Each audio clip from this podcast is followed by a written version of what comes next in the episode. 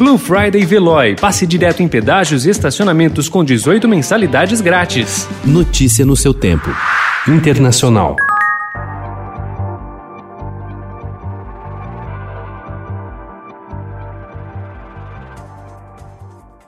O presidente eleito dos Estados Unidos, Joe Biden, garantiu que não pretende retirar as tarifas aplicadas à China pelo governo Donald Trump e quer ressuscitar o acordo nuclear com os iranianos, caso eles voltem a cumprir os termos acertados, o que suspenderia as sanções americanas ao Irã. As declarações foram publicadas ontem no New York Times.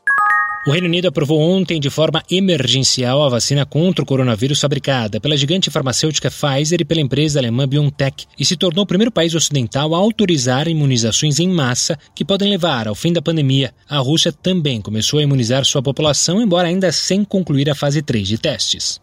Os Estados Unidos planejam concluir até o fim de fevereiro a primeira fase da vacinação em massa contra a Covid-19, que inclui a imunização de até 100 milhões de pessoas, cerca de 40% dos americanos adultos. As informações são de Monsef Slaoui, médico cientista que está à frente da operação Warp Speed, iniciativa para acelerar o desenvolvimento e a distribuição de medicamentos e vacinas nos Estados Unidos durante a pandemia. Segundo ele, o total de pessoas é aproximadamente o tamanho da população de risco, incluindo idosos e profissionais de saúde.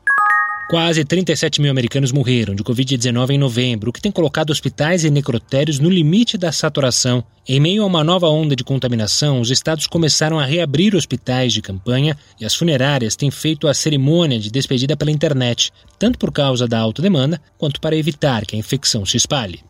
O parlamento israelense aprovou em votação preliminar ontem projeto de lei que prevê a sua dissolução, o que pode levar o país a mais uma eleição, a quarta em dois anos. A medida foi apresentada pela oposição, mas recebeu apoio do ministro da Defesa, Benny Gantz, que é o principal parceiro da coalizão de governo do primeiro-ministro Benjamin Netanyahu. Notícia no seu tempo. Aproveite a Blue Friday Veloy e passe direto em pedágios e estacionamentos com 18 mensalidades grátis. Corre que é por tempo limitado. Garanta o seu adesivo em veloy.com.br barra Blue Friday. Veloy. Piscou, passou.